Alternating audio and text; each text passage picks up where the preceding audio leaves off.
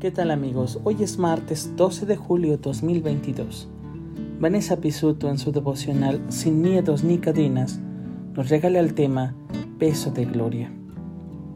Pues nuestras dificultades actuales son pequeñas y no durarán mucho tiempo. Sin embargo, nos producen una gloria que durará para siempre y que es de mucho más peso que las dificultades. Segunda de Corintios 4:17 Mientras escribo estas líneas, una tormenta se avecina. Nubes fieras cargadas de lluvia oscurecen el sol de la mañana. Siento que esa tormenta refleja la situación en la que me encuentro.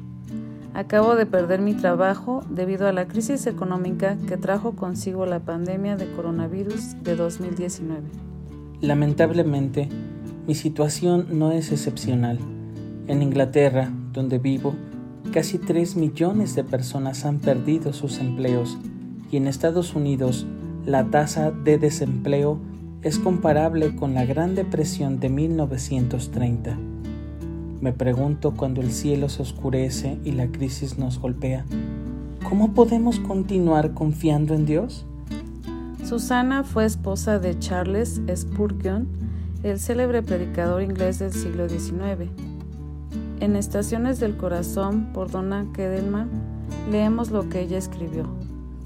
Como un médico mantiene su dedo en el pulso de un paciente que sufre para saber el límite del dolor que éste puede soportar, también nuestro Dios sostiene nuestra mano derecha mientras pasamos por los hornos de la prueba, para poder apoyarnos en medio de ellos y sacarnos a su debido tiempo. Cuando atravesamos pruebas, Satanás nos tienta a pensar que Dios nos abandonó y que las circunstancias nunca van a mejorar. Si creemos estas dos mentiras, el enemigo puede empujarnos por el precipicio de la desesperanza.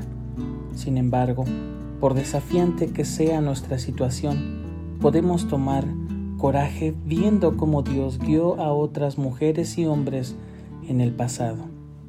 La vida de Susana Spurgeon no fue sencilla, además de apoyar en sus tareas ministeriales a su marido, quien sufría de problemas de salud y depresión, Susana luchó con su propia salud y a menudo permanecía en cama para soportar el dolor. Respecto a esta experiencia, Susana escribió, Oh, cuán pequeños y livianos parecen nuestros mayores dolores, pérdidas y aflicciones, cuando son iluminadas por los brillantes rayos de la tierra de gloria.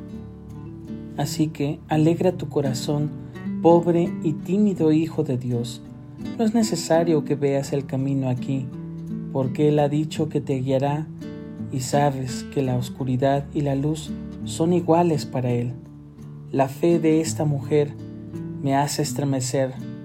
No hace falta que veamos dónde o cómo Dios va a guiarnos, sino que confiemos en su amor.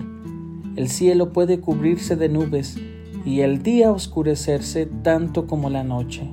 Con todo, nuestro guía ve claramente el camino.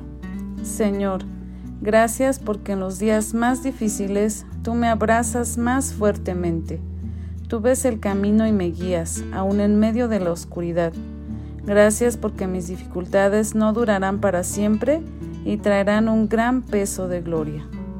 Te enviamos un fuerte abrazo, tus amigos Hapnia Isaías y Joel.